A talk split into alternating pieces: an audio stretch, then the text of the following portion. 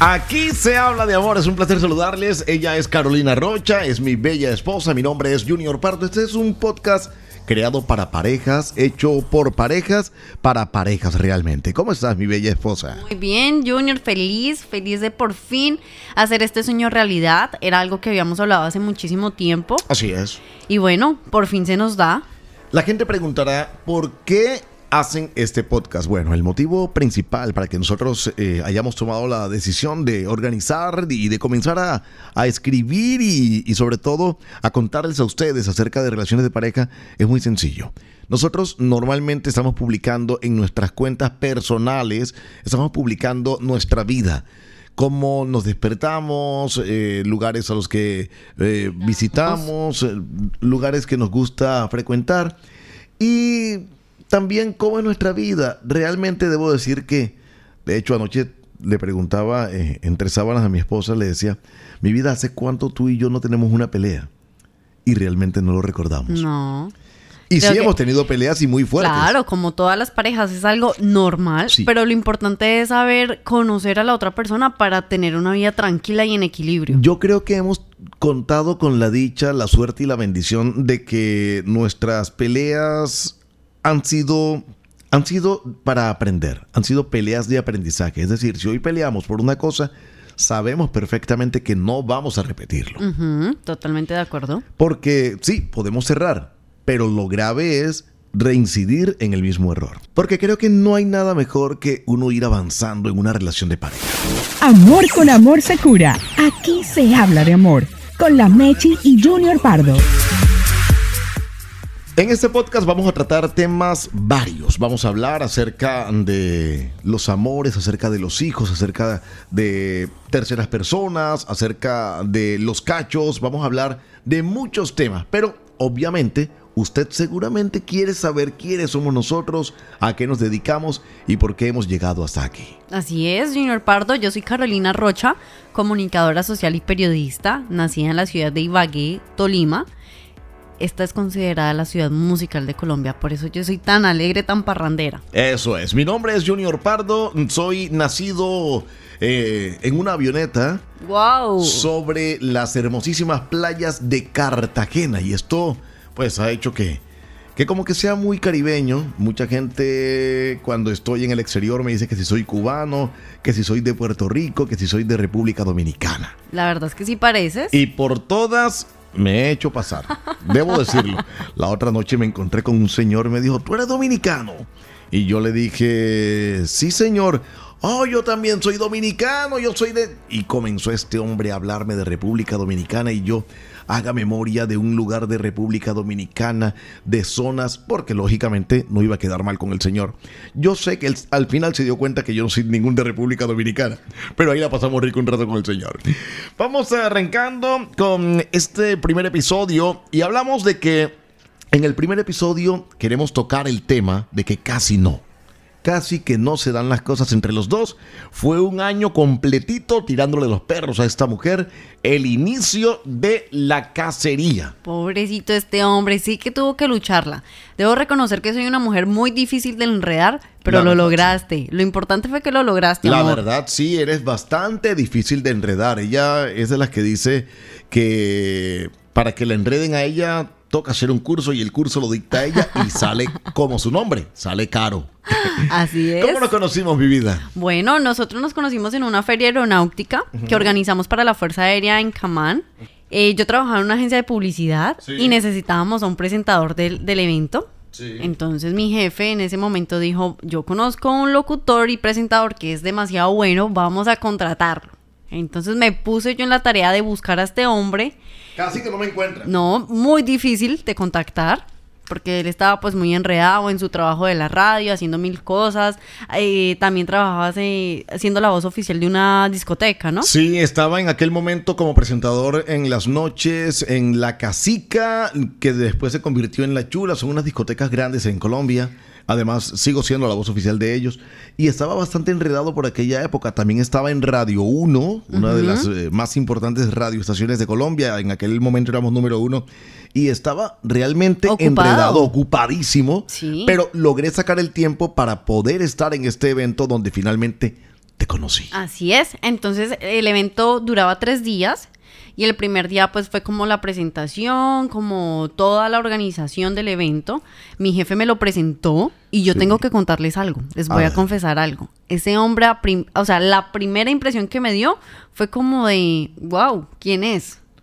O sea, llamaste tanto la atención, eras totalmente diferente a todos los hombres que habían en el evento. Yo sé que te parecí como sobrado.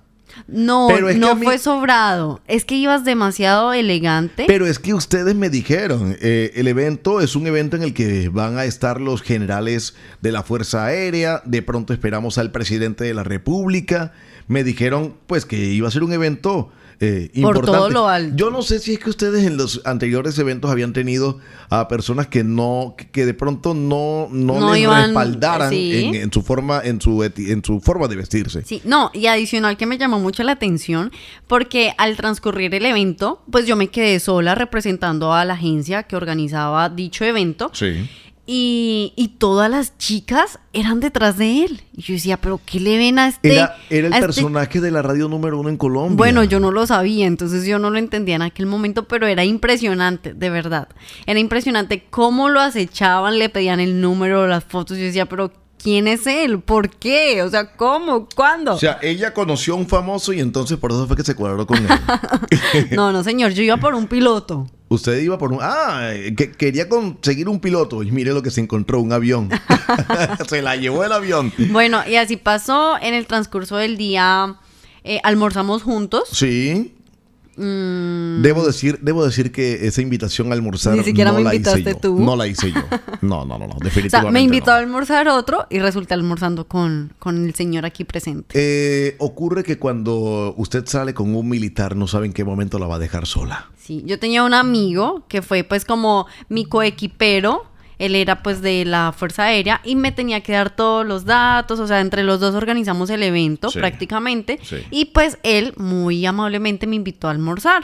Yo me fui a almorzar con él y de un momento a otro pues lo llamó su superior, le dijo que lo necesitaba y él me dijo, oye, qué pena, tengo que ir, me está llamando mi mayor. Le dije, no te preocupes, cuando llegó este hombre que ustedes están escuchando. Bueno, y allí comencé como a hablar con ella. Yo a ella la vi y dije, me gusta. No, pero es que él... de desde el principio te dije, tú tienes cara de novia, o sea, como vestida de novia en el altar. Sí, así fue, me acuerdo muchísimo de ese tu cabello me pareció muy lindo, me pareció muy linda tu cara. Es decir, lo que necesitabas era un vestido blanco y ya y estaba. Ya, ay, vea. Así es. Bueno, este hombre se acerca a mi mesa y me dice, te voy a acompañar a almorzar. Y yo me quedé como, o sea, este hombre tiene una personalidad arrolladora. Entonces resultamos almorzando juntos, ya después nos, acercamos nuevamente al evento, se acabó el evento y él esperó a que todas las personas de los stand se fueran porque yo tenía pues que estar pendiente hasta el último que abrir y cerrar el evento. Y de hecho, al día siguiente a mí no me tocaba estar tan temprano, pero busqué la manera también de estar súper temprano para poderte ver. El asunto es que yo a ella le dije que la podía llevar hasta su casa. Cuando ella me dijo eh, que no. Yo le dije, ven, pero yo igual voy para Bogotá, ahí tengo mi carro. Eh, te toca salir de aquí a buscar transporte, eh, es demasiado... Era demasiado lejos. No, y estaba ya de noche. Sí, eran ya como las 7 de la noche. Era peligroso que una mujer saliera desde ese lugar y caminara por una calle donde no había nada, ni iluminación ni nada. Sí. Pues lógicamente yo como buen caballero, y además que me gustaba la muchacha, le ofrecí muy amablemente mi carro. Tú andabas de hecho con una compañera. Eh, no, ese día yo estaba sola. Ah, tú sí estaba sola. Sí, fue el día siguiente. A mí me dio mucho miedo, pues, porque yo como me iba a ir en un carro de este hombre desconocido, entonces le, dije que no, que tranquilo, que no se preocupara, pero él seguía insistiendo y luego dijo como, mira la hora que es, es peligroso. Yo dije, bueno, si este hombre tiene toda la razón, ¿qué hago? ¿Qué hago? ¿Qué hago? Pues cogí mi teléfono, le escribí a mi mamá, le dije, ma, pilas que me voy con este hombre, me va a llevar a mi casa, no tengo ni idea quién es pero mi jefe lo conoce, así que si me pasa algo, usted ya sabe. Sí, y fue allí donde comenzamos ya como a, conocernos un poco, eh, a, hablar un poco. Recuerdo que ese día yo tenía pico y placa, que es una medida que hay en Colombia para restringir eh, vehículos de diferentes placas y esto hace que el 50% de los vehículos salgan de circulación entre las 6 y 30 de la mañana y las 7 y 30 de la noche. De allí salimos sobre las 7 de la noche, ya estaba muy oscuro entonces nos tocó esperar por lo menos Como eh, media, hora. En el carro y yo recuerdo... Me cantaste una canción. Pero es que tú estabas hablando de que tú ya tenías... O sea, tú me empezaste a preguntar de mi vida, te dije pues que había estudiado, eh, que tenía una relación de tres años. Y de la nada me empezaste a cantar una canción que yo dije, este hombre, ¿cómo sabe? Dios mío. Pero además la canción como que le cayó perfecto. La canción decía algo como... Cada ¿Cómo es? Cada mañana una lágrima besa su olvido, porque después de una vida contigo, lo prometido a ti se te olvidó. No se, no, no se cumplió, la, promesa. de que hiciste a tu vida. Tal vez quedó en el altar ese día. Lo único cierto es que se te olvidó te olvidó regalarle una flor, darle un beso y abrazarte a tu ser. Se te ha olvidado que hacerle el amor va más allá del suspiro y placer. Esa canción a ella le cayó. Me cayó como anillo al dedo. Dios mío, yo, la verdad era la canción que por el momento me estaba aprendiendo y la que más me gustaba uno tiene sus temporadas. Sí. Y esta canción le cayó como anillo. No, pero no sé si te lo he dicho, amor, pero después de que, me llevaste a mi casa, todo el tiempo tuve esa canción en mi mente y la ponía y la ponía y la ponía. Y yo, o sea, era mi historia. Yo me sentía identificada con esa canción, definitivamente. Bueno, y esa noche la llevé a su casa, le dije que vivía a la vuelta y efectivamente yo vivía a la vuelta. Nos despedimos, eh, me dijiste que me podías ir a buscar el día siguiente para ir nuevamente al evento. Al día siguiente me desperté a las 4 de la mañana para llegar a su casa a las 5 para poder estar en el evento a las 6 de la mañana porque a ella le tocaba... Eh, estar de primera. de primeras allí, bien temprano. A mí me tocaba llegar sobre las 10 u 11 de la mañana, pero sin embargo yo madrugué para que ella pudiera irse en mi carro. Después de estar a las 5 de la mañana en la puerta de su casa, la señorita me dice que no, que tranquilo, que ella se va sola. Entonces yo arranqué y la esperé por allá, cerca de un peaje. Te hice muchos desplantes, sí, la verdad me trataste bastante mal. No, pero yo no lo hice con intención. Lo que pasa es que ese día quedé ir, de irme al evento con una compañera del trabajo y ella vivía hacia el otro lado de, la ciudad.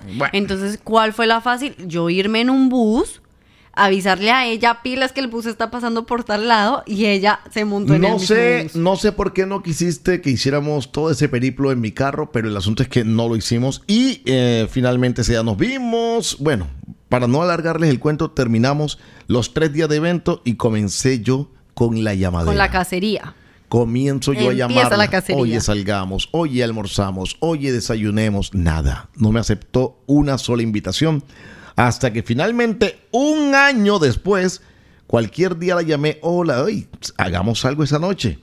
Y me aceptó la invitación que decantó en que ya ella había terminado con su novio hacía como un mes o mes largo. Un poquito más. Y me lo contó y le robé el primer beso, bailamos delicioso y pasó lo que tenía que pasar. ¿Qué pasó? Pues nos enamoramos. Nos enamoramos. Comenzamos a salir. Ella desde el principio me dijo que no quería nada serio conmigo. pero finalmente. O sea, ¿te acuerdas que me dijiste, yo quiero algo serio contigo? Y te dije, oye, lamento informarte que vengo saliendo de una relación, he sufrido mucho, te conté todo lo que había pasado. Sí. Y me dijiste, bueno, yo lo entiendo y lo respeto, pero quiero que sepas que estoy aquí para lo que tú quieras. Te tengo dos opciones la primera y la segunda. la primera era pues tener una relación seria y la segunda era ser amigos chéveres, pasarla bien, salir, vernos. Y yo recuerdo que te dije que prefería la segunda opción. Yo no quería compromiso con nadie, yo quería pero yo sí quería, pero yo sí quería tener una relación seria con Aparte que yo estaba bien chica, o sea, no le hemos contado a nuestros oyentes. Tenía 22 años y yo tenía 36. 36 años. Ella con 22, yo con 36. Imagínense, yo decía, este hombre está demasiado mayor para mí. Yo nunca había tenido una relación pues de este tipo y me daba mucho miedo. Pero cuando empezamos a salir, él era, bueno, él es súper romántico, súper detallista, me llevaba serenata, me llevaba a un lado, me invitaba a todos los eventos de, de la radio me presentaba como su novia y pues yo como, ¿qué, qué, le pasa? En aquel momento le canté algo que dice... Yo no puedo creer que en poco tiempo añore ver sus ojos fijamente. Me cuece el aceptarlo, pero lo hago, improvisando hasta en mis sueños para verte. Lo juro, me sorprende y me estremece el dulce coquetear de tu sonrisa. Mi vida sé que no estoy en tus planes. Aquí estaré esperando que algún día no te dé miedo conocerme, de pronto hasta quererme. Zozobra no tendrás jamás conmigo.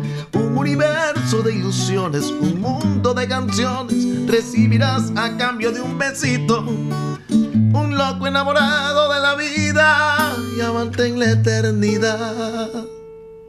Y cuando quieras quiero, donde quieras quiero yo dejo todo a un lado para salir contigo. Que cuando quieras quiero una señal me basta. Decirte lo de siempre que ya no hace falta. Con esa canción creo que fue que la conquisté, definitivamente. Sí, definitivamente. Y ahí empieza nuestra historia, ¿no? Sí.